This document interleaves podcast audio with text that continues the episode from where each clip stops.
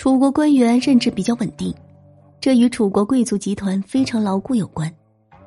楚国正是受制于贵族阶层的影响，未能长期输入新鲜的血液，使得楚国丧失了活力，最终因体制衰竭而走向灭亡。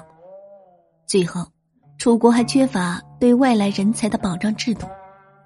春秋时期的楚国是外来人才的避难所，楚国的贵族赋予他们官爵或地位。并没有真正的实现人才的价值。战国时期，楚国在人才引进上变被动为主动。当吴起变法仍然没有震动守旧的贵族势力之后，导致人才引进没有形成专门的保障制度。当楚国的国君不能一直做到用人不疑时，就会有猜忌和怀疑，给了本国贵族和其他诸侯国谗言离间的机会。这些人才最后都被弃用。楚国一直以来采取了周朝的分封制，其政权为皇室贵族所把持，一国贤能是不被重视的。在楚国早期，这种现象虽然有所改善。楚悼王能重用吴起进行改革，当悼王死后，贵族马上肢解吴起。楚国贵族这种对异国人才采取拒之门外的态度，使贵族成为楚国政治上的肿瘤。他们不仅抵御外来人才，还排挤本国人才，使得楚国形成了封闭的政治集团，缺乏活力。因此，楚国人才流失。原本人杰地灵的楚国，人才济济，虽然引进人才不少，但流出人才更多。这不仅给楚国，也给其他列国时代格局带来重大变化。从某种意义上说，楚国的兴亡史也是一部人才流失史。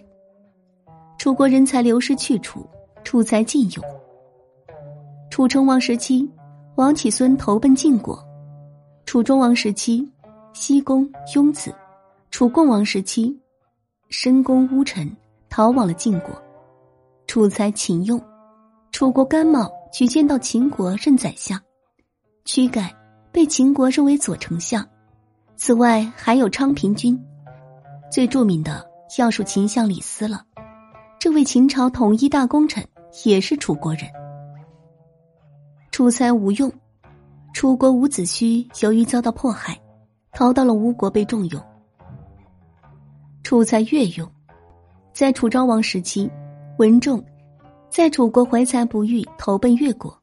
总之，楚国人才外流分成两大类：一类在国内受到迫害，不得不被迫出走他国，或者是为了图谋报复。去寻找仕途之路。春秋大国之争主要是晋楚之争，而楚国贵族势力过于强大，内政混乱，导致一系列人才奔向晋国。反观晋国国君拥有绝对权威，并且十分重视人才。晋楚争霸时，两国势均力敌，楚国还稍微占点优势，此时人才的重要性就会显露出来。